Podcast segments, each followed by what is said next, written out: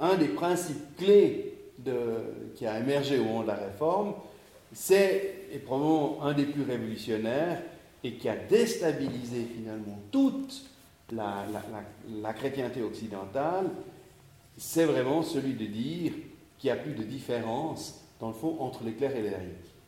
Et, ça a foutu un bordel incroyable, parce que toute l'organisation ecclésiale reposait sur cette distinction absolument fondamentale euh, entre euh, les, clercs et les laïcs. Et Luther, dans le fond, Calvin à sa suite et les autres réformateurs, peut-être que ce sera un des textes que, Marc va, souligner tout à l'heure, mais part de, de, ces versets de la première de Pierre, hein, Pierre 2, dans le fond, où euh, on, rappelle, dans le fond, que tous peuvent, euh, dans le fond, euh, s'offrir hein, comme des, des, pierres vivantes, édifiées pour former une maison spirituelle, un saint sacerdoce. Donc, l'idée que vraiment tout le monde est à même de contribuer à, cet office. Et donc, Luther va dire qu'il n'y a pas de différence entre les chrétiens si ce n'est la fonction. Et c'est très intéressant hein, de, de, dire que dans le fond, ça va être des différences de fonction et pas des différences les ontologiques ou, même, existentielles. De nature. Ce qui est intéressant, c'est quand on parle du sacerdoce universel, c'est le grand terme hein, qui, est, employé, sacerdoce universel, c'est pas de dire, dans le fond, que tous les humains sont des laïcs, mais plutôt que tous sont prêtres, y compris les, laïcs. Tous les baptisés sont invités à lire et à interpréter les Écritures librement, et tous les baptisés sont, doivent être concernés par la vie et l'organisation de l'Église. Et ce principe donc, insiste sur l'égalité de, tous les baptisés et leur mission commune dans le monde. Alors, c'est clair que cette idée de sacerdoce universel repose aussi sur le fait qu'il n'y a plus besoin de médiation pour pouvoir, euh, il n'y a plus besoin de la médiation du prêtre pour accéder au, divin. Et donc ça conduit aussi à remettre en cause la figure du moine comme l'idéal chrétien. Euh, l'idéal va plutôt être justement la mère de famille ou, l'artisan qui euh, combine à la fois sa vie spirituelle et euh, son occupation mondaine comme idéal, dans le fond, chrétien. Calvin dira Chaque membre est tenu d'apporter ce qu'il pense juste, à condition que cela se fasse décemment et par ordre, sans troubler ni la paix ni la discipline. C'est aussi une manière de dire ces changements ne sont pas là pour euh, faire la révolution et, permettre euh, euh, à tout un chacun de, se croire autorisé à dire et à faire n'importe quoi. Mais dans le fond, les modèles changent et les rapports, dans le fond, entre les personnes changent. Donc, ce qui est intéressant, c'est que cette doctrine, si elle s'oppose, au retour de la prêtrise et des privilèges qui étaient liés à la prêtrise, n'entraîne toutefois pas le refus des ministères. Ça, c'est intéressant parce qu'il y a eu tout un, grand débat, au fond, au moment de la réforme, sur, dans le fond, est-ce que finalement il n'y a plus de, plus de pasteurs, il n'y a plus de, et un certain nombre de mouvements protestants vont aller jusque-là. Typiquement les Quakers, où on dirait qu'il n'y a plus du tout d'ecclésiastique. De, c'est vrai, puis en même temps pas tout à fait vrai, parce que quand vous insistez à une, euh, rencontre, hein, puis c'est comme ça qu'on les appelle, les rencontres des, des, qui ne sont pas appelés des cultes, il y en a quand même certains qui sont plus autorisés que d'autres à prendre la parole et à certains moments. Donc on sent qu'on retrouve quand même malgré l'absence de ministère, un certain nombre d'ordres, j'allais dire, dans, la communauté. Donc dans la tradition réformée, il y a historiquement, et c'est toujours un peu le, cas aujourd'hui, quatre ministères qui sont retenus, qui sont ceux de pasteur, c'est-à-dire celui qui, gère la communauté, de docteur, c'est-à-dire celui qui enseigne, d'ancien, qui est celui qui, administre la communauté, les presbytres, les anciens, et puis diacre, plutôt celui qui est là pour le service. Ces quatre ministères sont ceux qui continuent, dans le fond, d'être un peu aujourd'hui encore à la base de la, théologie dont on a hérité à la suite de la réforme. Mais ces ministères ne sont pas pour autant des gens qui sont mis en dessus euh, des autres euh, membres de la communauté, mais reçoivent dans le fond une, une, vocation spécifique qui leur confie une fonction reconnue au sein de la communauté. Donc, euh, on, le voit du reste avec l'architecture. C'est très intéressant de, voir la différence dans l'architecture des, temples ou des églises, où effectivement, euh, il n'y a plus cette différence entre les clercs qui sont euh, dans une partie de, de l'Église et les laïcs qui sont séparés souvent même euh, dans, dans, les églises catholiques par une barrière, par des... Ouais. Et pourtant, il y a encore des temples protestants où il y a des, prêtres, des pasteurs pardon, qui font leur sermon sur les chairs. Oui. Alors ça, c'est une vraie question. Parce que, et du reste, c'est très intéressant parce qu'on a, on a exactement ces questions-là aujourd'hui, nous, parce que ce temple risque d'être transformé. Il y a tout un projet immobilier, etc. Et la reconstruction d'un temple ici. Et on se dit, qu'est-ce que c'est précisément qu'un temple au XXIe siècle? La question de la chair est très intéressante. Parce que typiquement, la chair, elle n'est pas faite pour mettre le pasteur en dessus de la communauté, mais pour permettre la bonne audition de la parole au cœur de la communauté. Et un exemple que je connais bien, que j'ai beaucoup fréquenté, c'est le temple de Chêne. Si jamais une fois tu as l'occasion d'entrer dans le temple de Chêne, sur la route de, le temple de Chêne-Bougerie, euh, la route, c'est un peu la route de Chêne, à gauche, c'est comme un théâtre élisabétain, le, le, le temple. C'est un des premiers qui a été construit à Genève. C'est comme un théâtre élisabétain. Et la chair, alors effectivement, elle est assez haute, mais pour que le pasteur qui est en haut puisse être à la même hauteur que tout le monde ait entendu. Alors, c'est vrai qu'il y, a ces questions d'architecture, mais c'était plutôt lié effectivement au fait qu'il n'y avait pas de micro, donc il fallait que la parole porte. C'est pour ça qu'il y avait souvent un, un comment on appelle, un rabat-voix euh, pour qu'on puisse entendre. Et du reste, dans un temple, reprendre celui de l'exemple de Chêne, très intéressant, là où on entend le mieux, c'est au dernier rang. Pas au premier rang, c'est au dernier rang. Parce que la parole a une telle circulation qu'en en fait, si quelqu'un a des problèmes d'audition, il faut qu'il se mette au dernier rang.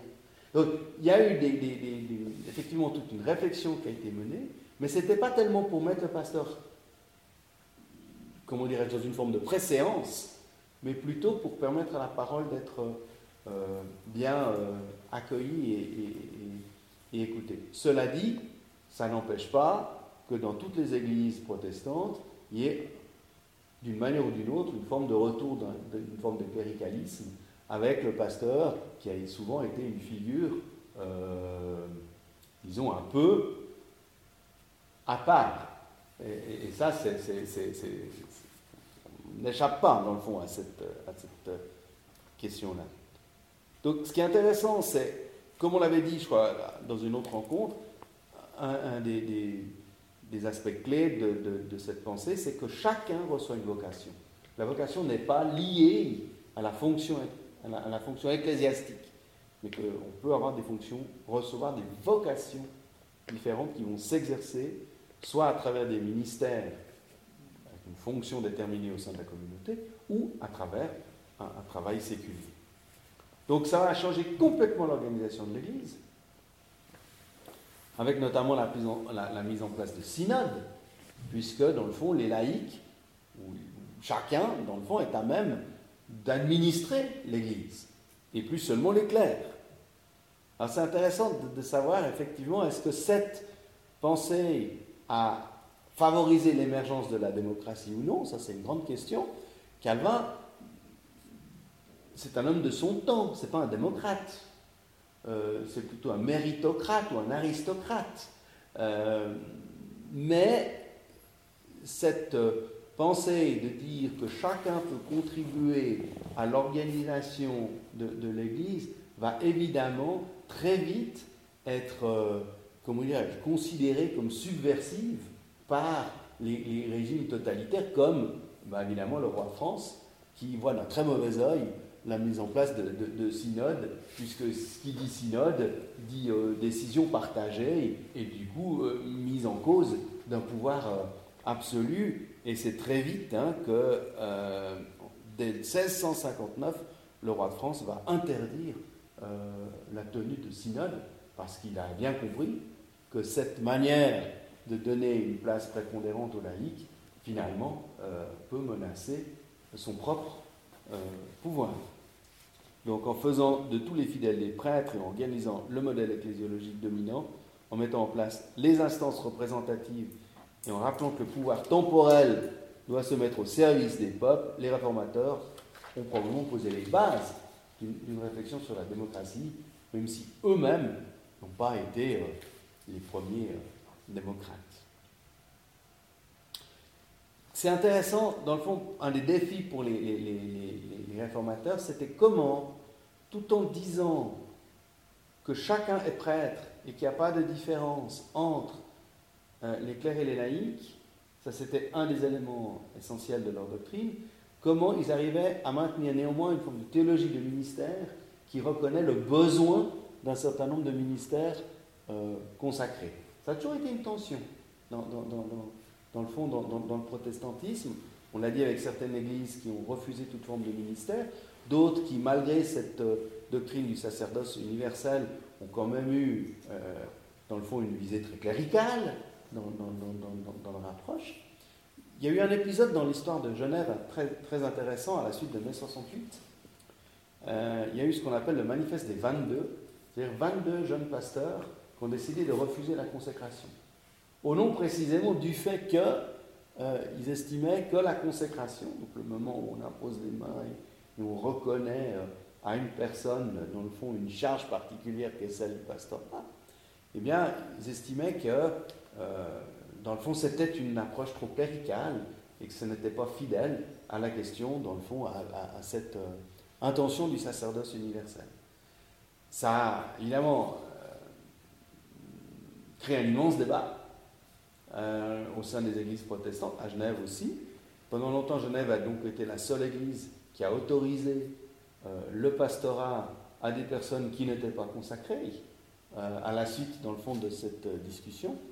Et, petit à petit, finalement, ces 22 ont finalement, pour ceux qui ont poursuivi dans le ministère, je crois, à part un ou deux, finalement demandé, après de nombreuses années, finalement, la consécration, mais pour montrer que ça reste quand même toujours une, question de dire comment est-ce qu'on reconnaît la nécessité d'avoir une fonction particulière tout en reconnaissant à chacun la même euh, égalité et légitimité. Et, ça, ça reste une question, je pense, pour, nos églises aujourd'hui. Euh,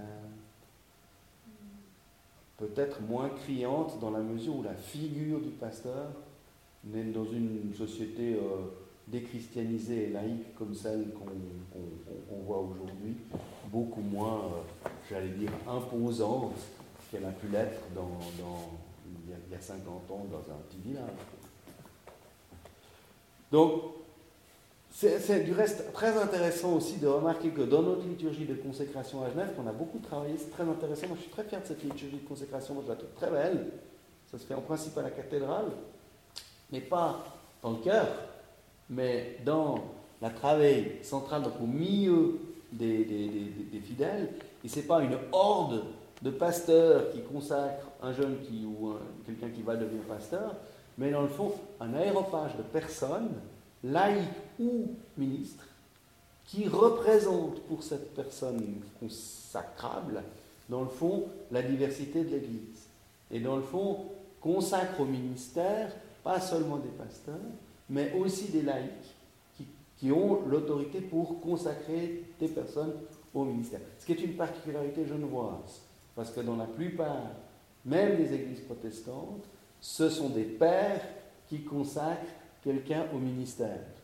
Alors que euh, là, en l'occurrence, c'est euh, ben voilà, un choix euh, de, de, personnes qui sont représentatives de l'Église qui montre bien que la consécration, ce n'est pas quelque chose qui, dans le fond, se passe d'un pasteur à l'autre, ou, quelque chose de l'ordre, effectivement, d'une transmission un peu sacerdotale, comme on le voit dans, dans, l'ordination, notamment euh, dans la tradition catholique, où ça ne peut être transmis que par un prêtre. Donc ça, c'est des nuances qui sont euh, pas négligeables. Voilà quelques éléments que j'avais envie, mais je pense que ça pose beaucoup de questions sur aujourd'hui quels sont les... Comment est-ce qu'on on, reconnaît aussi aujourd'hui des ministères? Quels sont les ministères? Quels sont, dans le fond, quelles sont les, responsabilités nouvelles dont on a besoin? Parce qu'aujourd'hui, les canaux par lesquels, dans le fond, les, ministères consacrés arrivaient euh, pour faire vivre l'Église ne sont plus tout à fait euh, opérants. On a maintenant des personnes qui peuvent arriver au service d'une communauté qui n'ont pas forcément fait tout le passage obligé ou classique pour devenir ministre. Est-ce qu'on va les reconnaître quand même dans une forme d'un ministère euh, consacré ou reconnu de l'Église s'ils ne rentrent pas dans une de ces quatre cases d'un ministère euh, classique? C'est une grande question, par exemple, dans notre Église. Et aujourd'hui, on a ouvert la porte avec ce qu'on appelle, par exemple, des chargés du ministère. C'est des personnes qui n'ont pas euh, été consacrées au ministère ou pastoral ou diaconal, mais dont on reconnaît liturgiquement euh, le service euh, pour, pour, la communauté en fonction de compétences particulières. Oui, mais les compétences sont importantes. La différence, c'est aussi que les pasteurs ont fait des années d'études. Et généralement, ils sont des gens qui ont travaillé pour pouvoir devenir pasteur. Et le laïc peut avoir un certain don un certain intérêt. Mm. Est-ce qu'on va quand même, ça, sera le, comment dire, je parle public, mais les personnes qui viennent régulièrement écouter, qui jugeront s'il a vraiment suffisamment de, de, maîtrise de la vie. C'est effectivement une grande question aujourd'hui dans, ce qui fait un peu notre marque de fabrique des églises protestantes historiques, c'est la formation théologique des pasteurs. Euh, ça, ça reste, ça reste un, quelque chose pour l'instant, qui n'a jamais été remis en cause. Pour obtenir la consécration pastorale, il faut avoir un grade académique. Aujourd'hui, la question, c'est qu'on se rend compte qu'il y a peut-être d'autres compétences dont l'Église a besoin. Euh, et qui pourrait aussi être reconnu comme une forme de ministère. Oui, d'accord. Mais pour, faire des, prédications, euh, je pense qu'il faut vraiment être très, très bien formé. Oui, mais il n'y a, pas que ça dans le, il a pas que ça dans l'exercice du ministère. D'accord, mais beaucoup de gens connaissent l'Église à travers les, prédications du dimanche.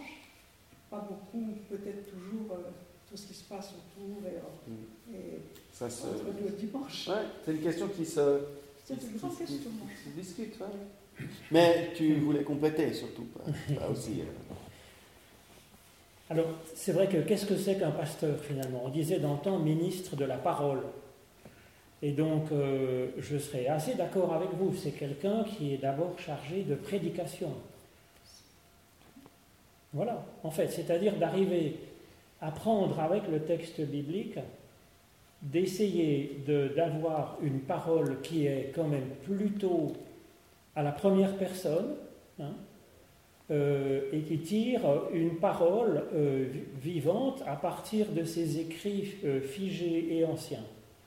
Donc c'est un travail particulier finalement de la prédication, c'est ça à mon avis qui est, je suis d'accord, assez d'accord avec vous. responsabilité Qui est assez assez quand même, je dirais, le cœur du métier de, pasteur, parce qu'on peut très bien rassembler la communauté, c'est aussi, ça fait partie du ministère sans être pasteur.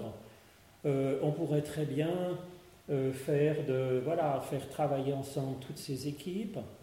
Enfin bref. Ensuite, voilà, est-ce que tout le monde est pasteur?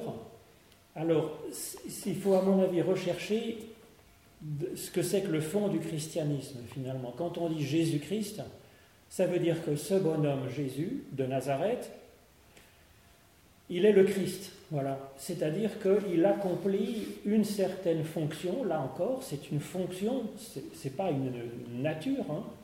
Il accomplit avec d'une manière majuscule, d'une manière particulière et unique dans l'histoire, cette fonction de Christ.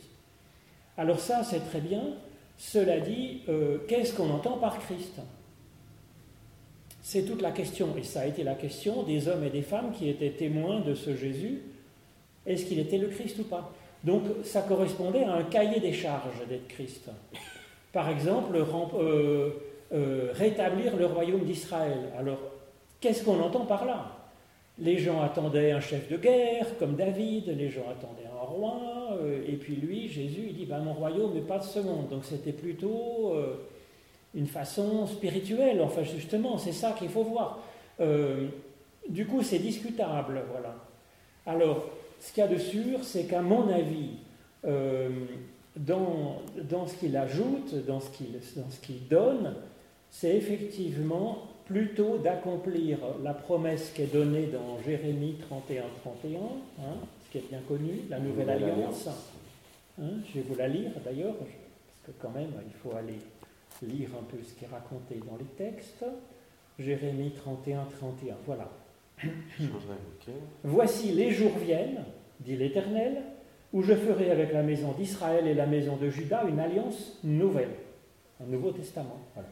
Non comme l'alliance que j'ai faite avec leur père, le jour où je les saisis par les mains pour les sortir du pays d'Égypte, alliance qu'ils ont violée, quoique je fusse leur maître, dit l'Éternel.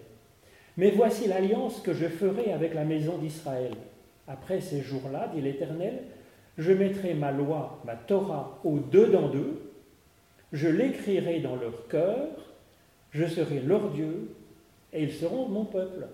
Celui-ci n'enseignera plus à son prochain, ni celui-là à son frère en disant Mais connaissez l'Éternel, car tous me connaîtront, depuis le plus petit jusqu'au plus grand, dit l'Éternel. Donc voilà, l'objectif, c'est qu'il n'y ait plus besoin d'enseigner les autres, que chacun ait une connaissance directe de la loi, c'est-à-dire de la visée que Dieu donne aux humains, que ça soit en ligne directe de Dieu à la personne la plus simple soit-elle.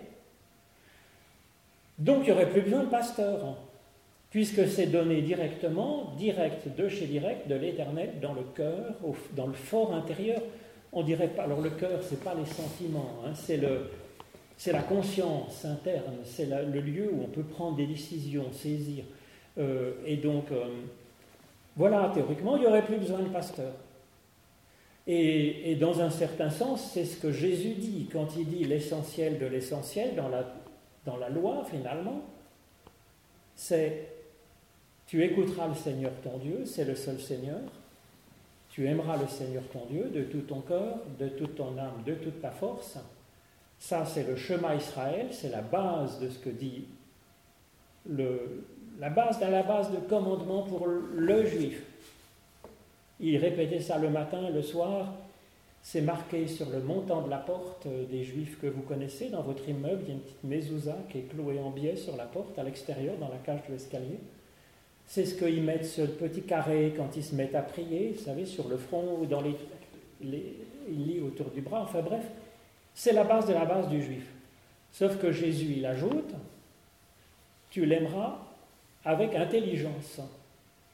Et donc il rajoute dans ce commandement, qui est le commandement de base pour tout juif mâle ordinaire, pas le rabbin, euh, pas il est les chamailles, le, le, juif ordinaire de base, le laïc de base, écoutez Dieu en ligne directe.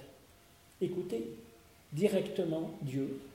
Et puis ensuite, eh bien, aimer Dieu et puis l'aimer avec intelligence. Donc, ça, c'est vraiment la réflexion personnelle et donc, ajoute Jésus, hein, essayez de, voilà, d'appliquer l'intelligence que l'on a, que chacun a, dans euh, cette écoute de l'Éternel, dans aimer Dieu, l'aimer euh, dans son cheminement personnel, on pourrait dire dans, son âme, hein, euh, l'écouter aussi dans sa force, donc dans, dans, les actions, ce que Jésus développe en disant qu'il faut aimer son prochain comme soi-même. Et donc ça, c'est donné à tout chrétien de base. C'est le programme. Homme comme femme, par contre. Ça, c'est un petit peu nouveau. Et on voit qu'autour de Jésus, euh, les femmes euh, sont disciples, en fait, hein. voire apôtres, parce qu'il y a deux femmes qui l'envoient particulièrement aller annoncer l'évangile, et elles le font avec succès, c'est la Samaritaine et c'est Marie-Madeleine à la résurrection. Les apôtres sont envoyés un petit peu essayer d'évangéliser. Bon, les résultats sont pas mitigés. Les résultats sont ce qu'ils sont. Donc bref, ça c'est le programme. Le programme c'est effectivement, comme le disait Emmanuel, le sacerdoce euh, universel, c'est-à-dire que tous en ligne directe avec Dieu. Donc, est-ce qu'il n'y aurait plus besoin de pasteur Ben, plus ou moins, plus ou moins. Plus ou moins parce que si vous voulez, dans la promesse de Jérémie, c'est euh, en ce jour-là, finalement. Les jours viennent. Et c'est ce que dit Jésus quand il parle justement à la Samaritaine. Elle demande, bon, est-ce qu'il faut adorer sur le mont Garizim, à Jérusalem? Jésus dit, mais en fait, les jours viennent, et ils sont déjà là, où ceux qui adorent le Père l'adoreront en esprit et en vérité, donc avec le souffle de l'esprit donné à chacun.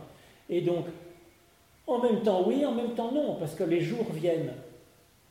C'est donc pour demain, mais les jours sont déjà là, c'est pour aujourd'hui. Donc on est dans ce sorte de glissement de temps. Vous comprenez?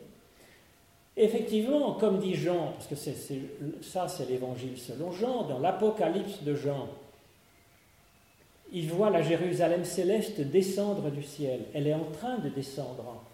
Et dans cette Jérusalem céleste, ce n'est pas simplement la vie future, le paradis. Elle descend sur terre. Donc c'est pour, euh, pour maintenant, ici, sur terre, dans ce monde.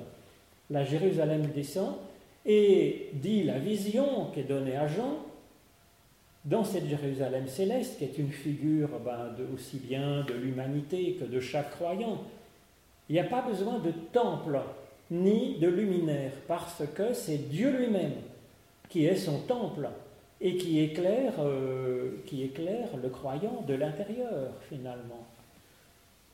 Alors, alors c'est qu'en fait, on est dans ce glissement de temps.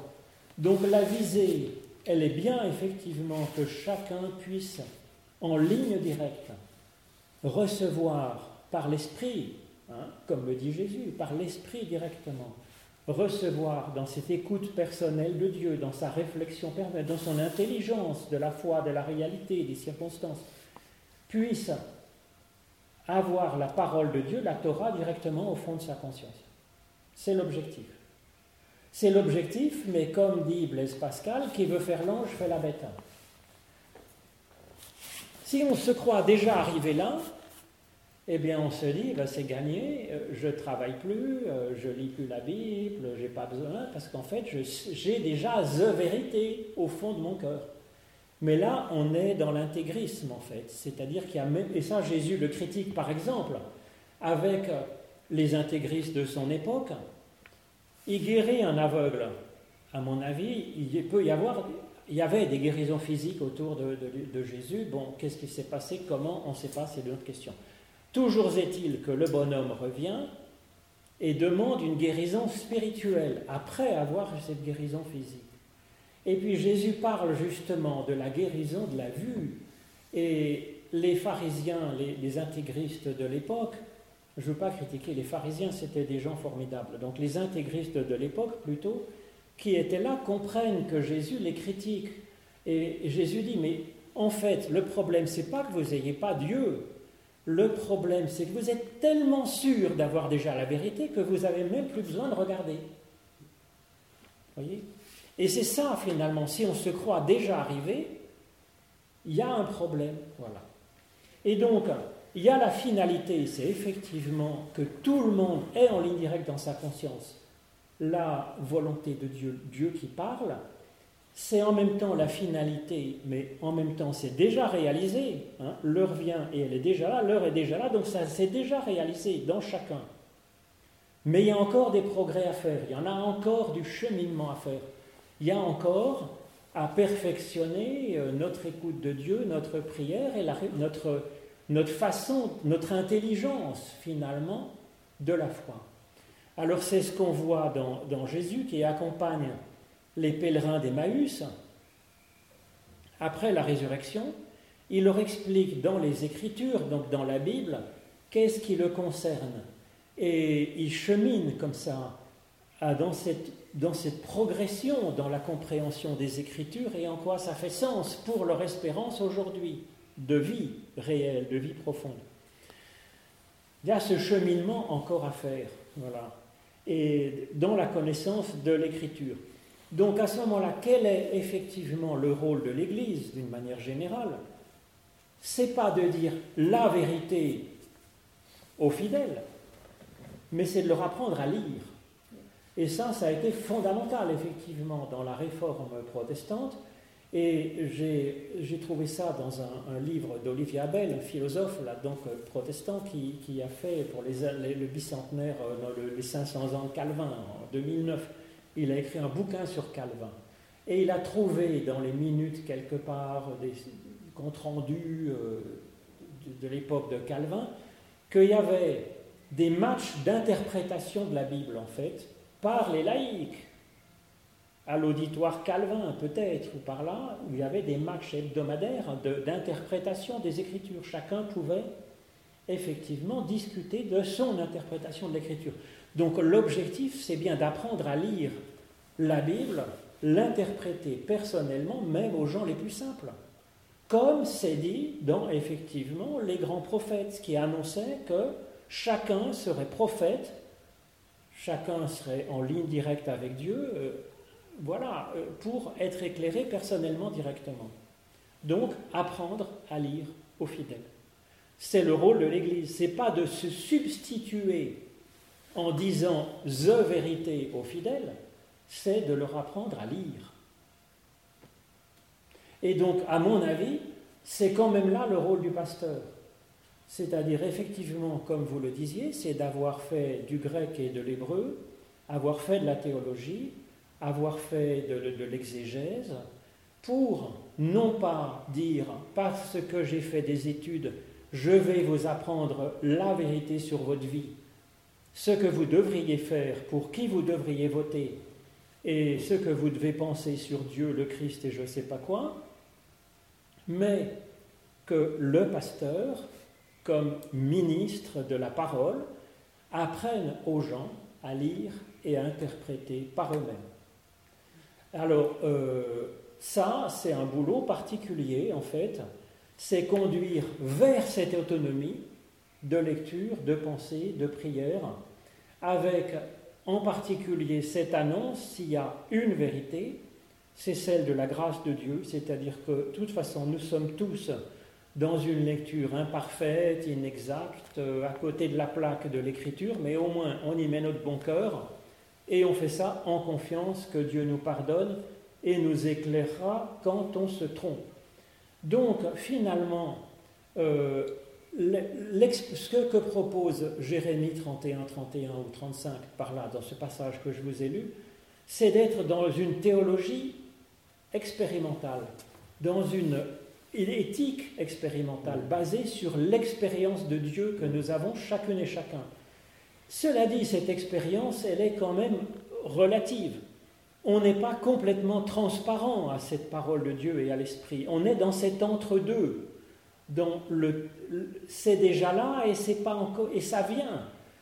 Donc il y a cette progressivité euh, et, cette théologie expérimentale.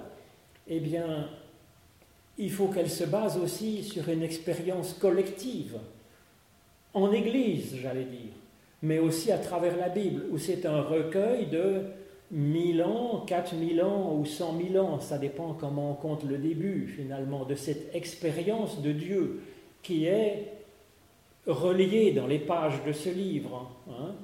et puis dans les 2000 ans d'histoire aussi, de, discussion, d'interprétation de ces textes. Donc il y a ce travail finalement de des Écritures qui nous encourage à une expérience d'interprétation de cette écriture, complétée par une expérience directe de l'Esprit de Dieu en nous qui va actualiser euh, ou ajouter même à l'écriture ce que Dieu va mettre directement dans le cœur de chacune et de chacun. Enfin bref, pour ce travail-là d'exégèse, cet encouragement à interpréter par soi-même, donner des outils, des méthodes, des clés d'interprétation aux gens, ça, c'est le boulot de l'Église. Et en particulier, ça ne peut être le travail que de professionnels formés. Ce qui, alors je suis tout à fait d'accord hein, qu'il puisse y avoir d'autres ministères dans l'Église. Évidemment.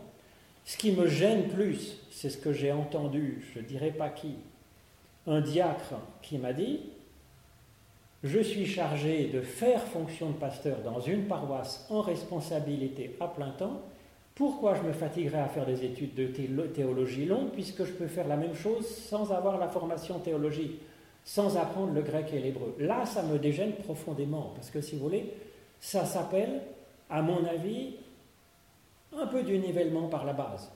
C'est-à-dire qu'il y a cette exigence de prendre 5 ans ou 7 ans de sa vie pour apprendre le grec, l'hébreu, les fils, les laoristes, et puis d'essayer de discuter ça, de voir 2000 ans d'interprétation, un petit peu, en tout cas de prendre vraiment ce, ce temps pour approfondir, mais pas pour dire j'ai fait des études donc j'ai la vérité, mais pour essayer ensuite eh bien, de transmettre à chacune et à chacun en fonction de son niveau, de lui apprendre à lire ces écritures et interpréter. Alors à mon avis, la prédication, elle peut être faite par des prédicateurs laïcs, bien entendu, et c'est précieux.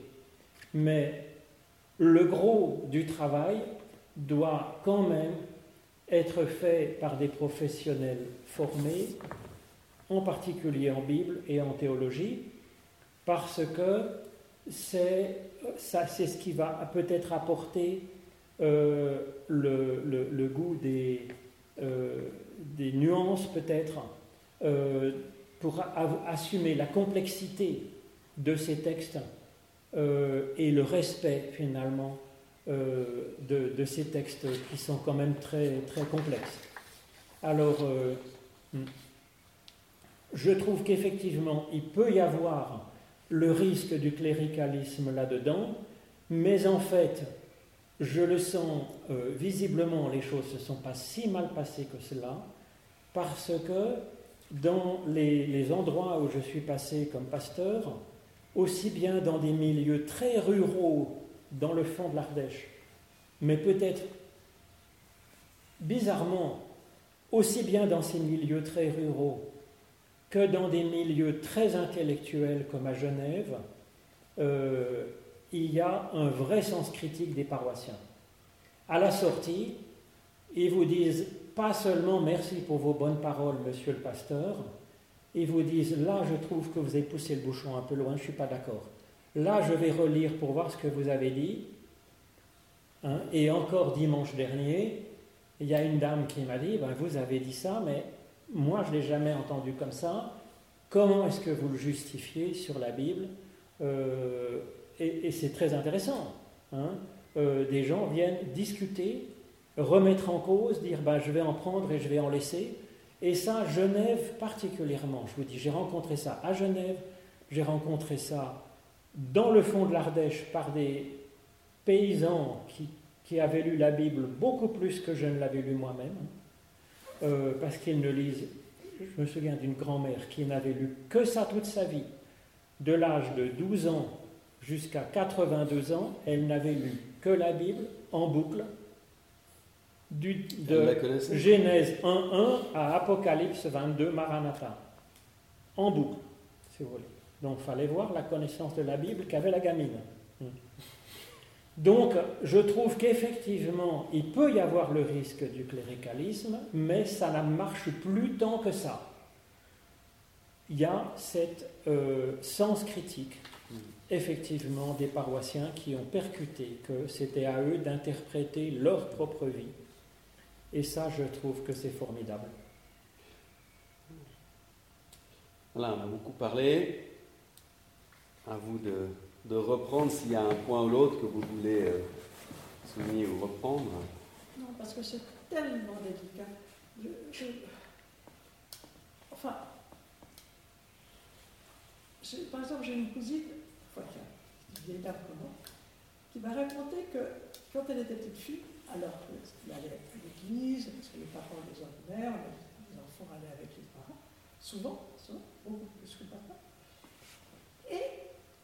qu'elle avait tellement peur maintenant, parce que quand elle était au cabinet, elle avait l'impression que Dieu n'était pas du tout contente parce qu'elle avait fait une bêtise. Voilà. Ce qu'elle avait appris, elle était trop petite pour aller au catet, comme on dit. Mais voilà, euh, sa peur, elle venait à l'âge de 6 ans ou 5 ans, euh, particulièrement quand elle était aux toilettes. Et, c'est comme ça que les peurs, euh, les, ces, angoisses qui peuvent se développer chez des, petits qui deviennent des grands, et, et c'est grave, c'est très grave. C'est pourquoi on prêche la grâce de Dieu, qu'on commence le culte par ça et qu'on termine par la bénédiction qui est donnée sans condition. c'est pourquoi parce que cette petite fille n'avait pas gardé ça et plutôt l'histoire de, quand elle était enfermée dans les toilettes, elle était angoissée.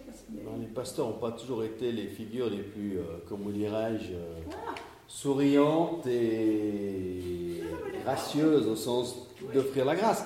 Et je crois que c'est là où on, voit bien que malgré toute la théologie qui doit aller vers ce que disait Marc, on a une pratique dans nos églises et une histoire qui montre quand même des figures euh, pastorales, ministères qui n'étaient pas euh, à la hauteur de l'ambition posée par la théologie. Oui, oui, c'est vrai, mais on essaye de se, se travailler là-dessus.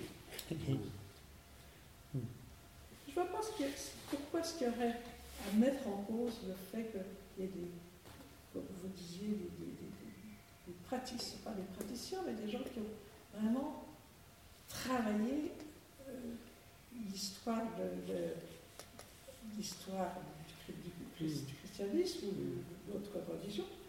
Pourquoi est-ce qu'il faudrait mettre ça en cause? Mais pourquoi? C'est ce que je vous dis. C'est parce que si vous voulez, l'objectif, c'est quand même effectivement de supprimer les pasteurs et l'Église. C'est ce que dit, euh, voilà, c'est ce qu'on dit. Le christianisme, c'est la religion de la sortie de la religion. Mm. C'est ce que dit Marcel Gauchet. C'est vrai. Et c'est là où, le but de l'Église, c'est que les paroissiens puissent se passer de l'Église. Le but des études bibliques et de la prédication, c'est que les personnes puissent se, passer de prédication et d'études bibliques. C'est quand même l'objectif. Et c'est là où je trouve que l'intuition des, réformateurs a été très intéressante parce que ça change complètement la relation à la religion. On, a, une, relation à la religion, dans le fond, l'Église n'est plus, entre guillemets, porteuse d'un salut, l'Église n'est plus détentrice d'une vérité transmise uniquement par, par le prêtre, le religieux on n'a pas accès aux religieux à travers uniquement l'institution religieuse, l'institution religieuse devient dans le fond un outil, un moyen hmm. euh, utile, certes, sinon on ne serait pas pasteur. On croit que le fait qu'il y ait une église, ça permet l'évangélisation. L'église n'est pas inutile dans le sens où elle, est un outil au service de l'évangélisation, mais le fait de dire que nous sommes maintenant, que le savetier et, le moine dans le fond, ont la même dignité devant le Seigneur, ça, ça ouvre des perspectives qui sont quand même très révolutionnaires. Alors aujourd'hui, on, est effectivement dans un contexte tellement différent de plusieurs étapes. Parce que il y a d'abord eu ce, ce, cataclysme avec cette mise en cause finalement de la prêtrise, mais ensuite on a eu, dans le fond, jusqu'à pas très longtemps, dans le fond, quand même, une relation religieux, à la religion qui, était quand même dans le cadre d'une culture largement dominée par une forme d'institution et, une culture chrétienne. Aujourd'hui, on est sorti de ce modèle-là. L'institution religieuse, elle fait peur, elle fait peur à personne ici elle-même. Et c'est tant mieux d'une certaine manière. Mais du coup, c'est vrai qu'à l'intérieur de cette institution, qui est quand même maintenant extrêmement fragilisée, qui n'a plus du tout la place qu'elle a pu connaître il y a encore 50 ans ou 100 ans, dans le fond, euh, voilà, comment est-ce que aujourd'hui, de dire qu'on est tous pasteurs, n'a plus du tout la même euh, portée, euh, dans le fond, dérangeante que ça a pu l'être, que ça a pu avoir il y a, quelques années. Et c'est là peut-être que du coup, la, responsabilité du, de, montrer que tout n'est pas égal et réciproquement et qu'il y a certaines responsabilités au sein de la communauté chrétienne qui sont particulières, sans pour autant effectivement euh, mettre ces personnes à part, euh, reste quand même quelque chose qu'il faut qu'on mais peut-être pas dans les mêmes formes qu'avant. Mais est-ce que c'est pas un peu à double tranchant? Parce que de rendre tout le monde euh, concerné, de pouvoir se passer d'une église, c'est aussi de rendre personne concernée et de supprimer l'église. Mm. Et je vais parler de mes expériences en France principalement, euh, en- versus les catholiques, où je ne suis pas sûr qu'il y ait vraiment cette idée que euh, tout le monde euh, est prêtre. C'est plus encore euh, cette notion Ah c'est clair. de hiérarchie, etc.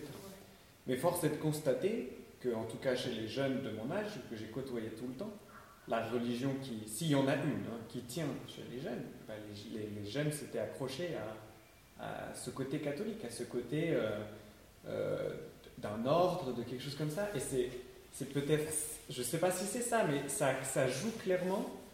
Et ce côté protestant qui, de temps en temps, euh, donne beaucoup de paroles à tout le monde, je trouve que c'est, c'est ce qui me fait vivre. C'est pour ça que je suis protestant. Mais la, contrepartie de ça C'est est, clair. Est très dangereuse parce que on, on- bah, très bien, les gens on leur laisse le choix et ils disent moi je, tu me dis que la voix du Seigneur vient de, de moi, je l'entends pas, c'est réglé. Je, c'est réglé. Et le tranchant, enfin, C'est- là où C'est le paradoxe, c'est à la fois Ouais. la grande force et la grande faiblesse du Bah, protestantisme. oui, oui. Parce que c'est le protestantisme qui, en quelque sorte, a, a créé une forme de, de comment dirais-je, de culture post- post-chrétienne, ou en tout cas post-religieuse. Et, et comment est-ce que, dans le fond, euh, le fait que nous ayons tous un accès à, à la divinité ne nous rend pas euh, fainéants spirituellement? Et c'est là où je pense que les figures pastorales doivent effectivement, probablement euh, changer aujourd'hui. Moi, j'ai été formé essentiellement comme un, si je prends un grand terme, comme un herméneute, c'est-à-dire quelqu'un qui va interpréter la parole pour des gens qui la connaissent. Et puis, il, va falloir travailler cette parole pour les rendre eux-mêmes plus autonomes. Aujourd'hui, on n'est plus dans ce modèle-là, puisque je suis, la plupart de mon temps, confronté à des gens qui ne la connaissent pas, cette parole. Donc, il y a avant de l'interpréter, il y a déjà ce stade, j'allais dire, du, témoignage, de- par, par- la parole, par les actes, par, l'intelligence. Alors, je pense que ça ne nous affranchit pas du, travail théologique qui doit être fait en amont, mais ça déplace quand même la, responsabilité. Et, aujourd'hui, je pense que euh, c'est vrai que l'Église, comme je le dis, euh, théologiquement, euh, on peut s'en passer. Pratiquement, ce serait beaucoup plus compliqué si on ne l'avait pas. Donc, euh, il faut ceux qui disent finalement, euh, on, se débrouille sur l'Église, c'était quand même un, des grands discours de la fin du XXe siècle, finalement, de se dire, on s'affranchit de toute forme d'institution. Euh, voilà, il ne s'agit pas de revenir à une Église autoritaire et culpabilisante que, nos parents ou peut-être nous-mêmes avons pu connaître, mais comment est-ce que la communauté où chacun a un rôle égal mais différent peut témoigner d'une- réalité spirituelle Euh, Mais c'est vrai que c'est tellement plus rassurant quand les modèles et l'institution est claire, mais on le voit dans, dans certaines communautés qui sont extrêmement euh, structurantes et qu'on nous dit effectivement, c'est plus simple de vous dire ce que vous devez croire que de vous dire apprenez à croire. Euh, ça a toujours été. des sectes. C'est le danger, c'est le bénéfice, c'est comme les gens peuvent se reposer dessus, on leur dit c'est la vérité du bon Dieu, donc vous bâtir là-dessus. Dans un sens, c'est rassurant, alors que nous, c'est plus exigeant. Le problème, c'est qu'un protestant qui ne va pas penser par lui-même, en gros, il pense rien, quoi, en fait. C'est un peu gênant. Mais est-ce que du coup c'est quelque chose qui serait pas adapté à tout le monde? Eh ben ouais, c'est- c'est- Est-ce que ce serait pas. Alors j'allais dire élitiste, mais je ne Oui. peux pas euh, faire de, de jugement entre qui que ce soit. Mais, Mais peut-être que c'est simple. Enfin, peut-être que je sais pas. Mais y a. Ça ne marche pas partout. Ça, ça le, devi- le problème, c'est que ça l'est devenu un peu. En tout cas, à Genève, notre église est quand même pas une église, euh, j'allais dire, euh, très. là, il faut faire très attention aux mots qu'on emploie, Oui, oui. mais très populaire. Et, et moi, je le vois avec les jeunes qu'on touche. Je dire, ma femme, elle est enseignante dans les classes les plus défavorisées de, de- de- de la cité, elle a, je n'ai aucun des jeunes dans, dans mes groupes qu'elle elle côtoie quotidiennement. C'est c'est une réalité. En même temps, dans la tradition protestante, on a été porté par des gens extrêmement simples intellectuellement, mais qui ont porté la parole, comme tu le disais, à travers cette connaissance de la Bible et une spiritualité. Donc c'est pas impossible. Tout le défi, c'est de savoir comment est-ce qu'on on donne ces outils aujourd'hui dans une parole qui était quand même essentiellement littéraire, ou en tout cas livresque, dans un monde où on ne lit plus. Mais je ne sais pas si les, les gens lisent. Mais non Mais si. Re- Regarde les, les- les- les statistiques des heures passées devant les écrans. Il y a encore, il y a, il y a vérifier. encore toute une, euh, une polémique là, ces, ces jours en. Enfin, polémique. Euh, je veux dire, tout- le nombre d'études qui montrent que les, aujourd'hui, quelle sont la, la, la- la proportion des gens qui, qui- qui achètent des livres Eh bien si. Moi j'ai vu des statistiques sur le nombre de jeunes qui lisent. Moi je connais, je connais beaucoup de jeunes qui, qui ont lu quand même Harry Potter. Oui. Harry Potter c'est des bouquins, c'est des, c'est des Ouais, c'est briques. hein. C'est des briques de 500 à 700 pages Oui, et il y a t'as 6 raison. volumes. Donc tu as des jeunes de, de 10, 11 ans qui ont lu euh, 3500 pages de Harry Potter. Et puis Internet, contrairement à ce qu'on pense, c'est pas que TikTok. Il y a quand même beaucoup d'écrits dedans. Et donc les gens lisent quand même. Moi je crois que le protestantisme, quand même, ça crée une élite. C'est-à-dire qu'il y a des personnes qui, qui, qui cherchent. Moi, j'ai eu la chance d'avoir euh, quand même énormément de personnes athées, fils d'athées, qui, qui découvrent la foi chrétienne et qui demandent un baptême. Eh bien, ces personnes, elles arrivent parce qu'elles ont soit envie d'avoir la foi, parce qu'elles ont eu une expérience mystique de Dieu finalement, ou bien parce que leurs grands-parents, ou bien leurs études d'histoire, d'art, de littérature, les ont conduits à s'intéresser à la Bible. Eh bien, ces personnes, euh, on leur apprend effectivement à réfléchir, à lire la Bible, à rien, et on en fait une élite dans un sens. Mais Simplement, ils ont cette curiosité de vouloir, euh, par eux-mêmes, avoir une relation à Dieu ou une relation à ces textes. Mais est-ce qu'aujourd'hui ces personnes ne sont pas minoritaires par rapport aux croyants qui ne viennent plus au temple? Moi, je dirais, alors, de toute façon, les croyants maintenant Enfin, sont croyants. minoritaires globalement dans la société. Alors, Les croyants sont très peu nombreux globalement dans la société, ça représente peut-être 20% de la population seulement. À mon avis, c'est pas beaucoup. Et à mon avis, c'est voilà, il faudrait quand même, pour que la société se porte mieux, il faudrait que ce nombre augmente. À mon avis. Mais globalement, je dirais que ça représente peut-être 50-50 euh, des personnes qui ont besoin d'une église plus structurante, où on leur dise un peu plus ce qu'ils doivent penser, et puis une église où les gens viennent pour qu'on leur apprenne à penser et qu'on les libère dans leur façon de réfléchir. Je dirais que c'est 50-50. Ça ne s'adresse pas à tout le monde. Il y a des gens qui ont besoin d'être plus pris en main pour une raison, ou qui ont plus goût à ça. C'est pas qu'ils soient crétins, c'est qu'ils ont envie d'être plus pris, dans, guidés et rassurés. C'est comme ça. Donc on ne prétend pas s'intéresser, je veux dire, euh, répondre aux besoins de tout le monde. Mais en tout cas, il y a un vrai besoin, à mon avis. Et ce- c'est c'est notre. Emmanuel parlait de vocation. Notre vocation, c'est ça.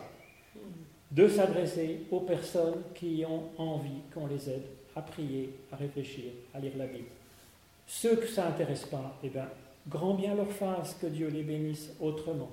Nous, c'est notre vocation, à mon avis, depuis déjà des centaines d'années. À mon avis, ça correspond au programme que le Christ met dans le sommaire de la loi que je vous citais tout à l'heure. C'est l'objectif de- d'être en ligne directe avec Dieu, de l'écouter, de l'aimer et de- de- d'appliquer son intelligence personnelle. Je pense que c'est le programme. On essaye ensuite de faire, selon notre vocation, ce qu'on peut pour remplir ce programme.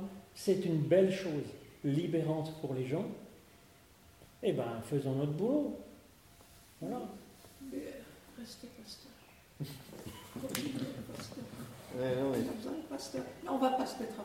Il y a besoin de pasteurs, c'est un beau métier, et, et je pense qu'effectivement, euh, euh, je- je pense que voilà, il faut que les gens, euh, je pense que c'est un beau métier, voilà. Et que pour des jeunes aujourd'hui, c'est, ça peut être une vocation riche et belle. Mais après,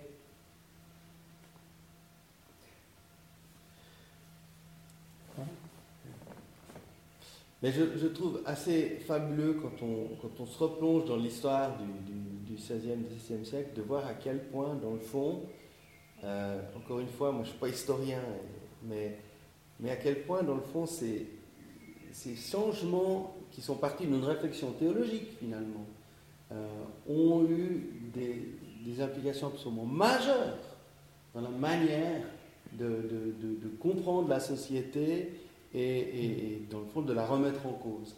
Et c'est ça qui m'intéresse. Je veux dire, dans, dans, je veux dire, mais Calvin c'était un jeune type. Je veux dire, Luther c'était un jeune type quand il.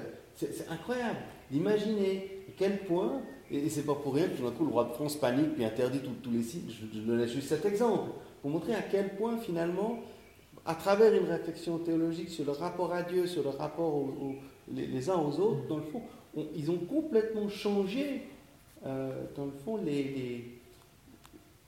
les, les, principes même de base de notre société. Et aujourd'hui, dans le fond, je, rêverais qu'on ait cette même intelligence. Aujourd'hui, au nom, dans le fond, d'une lecture intelligente de la Bible, comment est-ce qu'on arrive à, dans le fond, à se dire, mais quels sont les, les, éléments absolument centraux de la société qu'on arrive aussi, par notre réflexion théologique, à, à, faire bouger quand on voit quand même les défis vertigineux auxquels sont confrontés notre, Mais à mon avis, ça reste complètement subversif et prophétique d'apprendre aux gens à réfléchir par eux-mêmes. Et avec euh, les fake news, la manipulation, les, euh, le, de, masse, c'est d'autant plus important. Moi, je regardais, il y a des gens qui disent on téléphone, je sais pas, bientôt on va téléphoner aux jeunes, aux gens qui sont dans le fichier. On va leur dire voilà, il y a du catéchisme, vous avez des enfants qui sont en âge et les parents répondre, je vais lui demander si ça l'intéresse. Alors, euh, ça c'est quand même rigolo, parce que je comprends qu'on demande aux jeunes si ça l'intéresse, mais quelle alternative? C'est-à-dire, est-ce qu'ils demandent à leurs jeunes, est-ce que tu as envie de te brosser les dents? Ah non, puisque ça c'est important. Mais alors, avoir une éducation, je veux dire, à la réflexion, apprendre à réfléchir par soi-même. S'ils ne les mettent pas au caté, à ce moment-là, est-ce qu'ils les mettent dans un club de philosophie? J'espère pour les enfants comment ils vont apprendre à réfléchir, à s'interroger sur ce que c'est que le pardon, sur ce que c'est, voilà, comment est-ce que je choisis une visée dans mon existence, qu'est-ce que je pense être une personne bien, comment ils ont l'occasion de réfléchir à ça quand on est jeune de 13, 14, 15, 17 ans? S'ils ne les mettent pas au caté, mais qu'ils les mettent euh, dans un club de, d'exercices spirituels stoïciens, qu'ils les mettent, je ne sais pas, chez les bouddhistes, chez les, francs-maçons, euh, mais qui, réfléchissent. Vous voyez ce que je veux dire? Alors, voilà, on leur dit, je vais lui demander si ça l'intéresse de réfléchir sur euh, qu'est-ce qu'il a envie d'être, de devenir. Mais je trouve ça un petit peu inquiétant, si vous voulez, parce que pourquoi est-ce qu'ils ils imposent de se laver les dents et pas de prendre un peu de temps pour réfléchir sur sa vie, ce qu'il a envie de devenir? Ça, je trouve ça hallucinant. Si parce qu'ils ne mettent, pas peut-être justement euh, ces, mots que vous utilisez tout à l'heure. Euh, ils n'ont pas compris, les parents, le parent en question ou les parents, que euh, aller au caté, c'est pas seulement dire bonjour, bon Dieu, bon Dieu, bon Dieu, tu, tu m'aimes, je t'aime. Oui. C'est aussi l'histoire. Euh, des, rencontres avec euh, des gens qui s'intéressent à autre chose que, ce qui se fait à l'école. Je sais pas. Euh, il y a, peut-être de la part des parents un manque de, réflexion sur ce que c'est que le catet. C'est pas faute de leur dire, mais en fait, je ne sais pas, effectivement. Est-ce qu'eux-mêmes font cet exercice ben, De se demander, probablement pas, de se demander le soir, qu'est-ce que j'ai vécu aujourd'hui? Par rapport à mon idée que je me fais de ce que c'est qu'une bonne personne Est-ce que quelque part il y a un rapport ou il y a un décalage? Comment je peux travailler là-dessus? Ça, c'est le geste de basique du chrétien qui prie le soir, qui fait un peu un examen de conscience. Et se demander qu'est-ce que c'est qu'une personne bien, une belle vie. C'est ce qu'on appelle faire de la théologie, qu'on s'interroge qu'est-ce que c'est que Dieu? C'est ça qu'on fait, en gros. Vous voyez? Alors, si les gens ne le font pas pour eux-mêmes, mais qui se disent mon travail, euh, et puis il y a le voilà, il faut réparer la chaudière, et puis euh, euh, et puis il faut que j'aille faire du ski le week-end, est-ce qu'il va faire beau? Si on n'est que là, on est à la surface de l'existence, vous comprenez? Alors si eux, ils n'ont pas ce goût d'approfondir son existence, ben, ils vont pas mettre leurs enfants au caté. Mais c'est pas grave qu'ils ne le mettent pas au caté, c'est grave si les enfants n'ont aucune visée, aucune réflexion profonde. Hein. Surtout que je ne vais pas pour critiquer le système de l'éducation suisse, mais les gamins suisses à 17 ans, je ne sais pas ce qu'ils font au collège, mais les petits Français à 17 ans, ils, sont beaucoup plus philosophes. Hmm. Par l'étude de, lettres qu'ils ont dès, dès le 12-13 ans, alors, ils le rattrapent un peu à l'université ici, je crois. Les études supérieures, j'ai l'impression, sont bien mieux, sont bien mieux faites ici en Suisse, euh, à Genève, qu'en France voisine. Mais l'étude secondaire des adolescents, ici... Bah, c'est-à-dire que les, études sont, sont, Le modèle d'études est aujourd'hui dicté par des raisons essentiellement euh, productivistes et économiques. On veut des gens qui, qui, puissent... Euh, servir. Faire de la microélectronique, euh,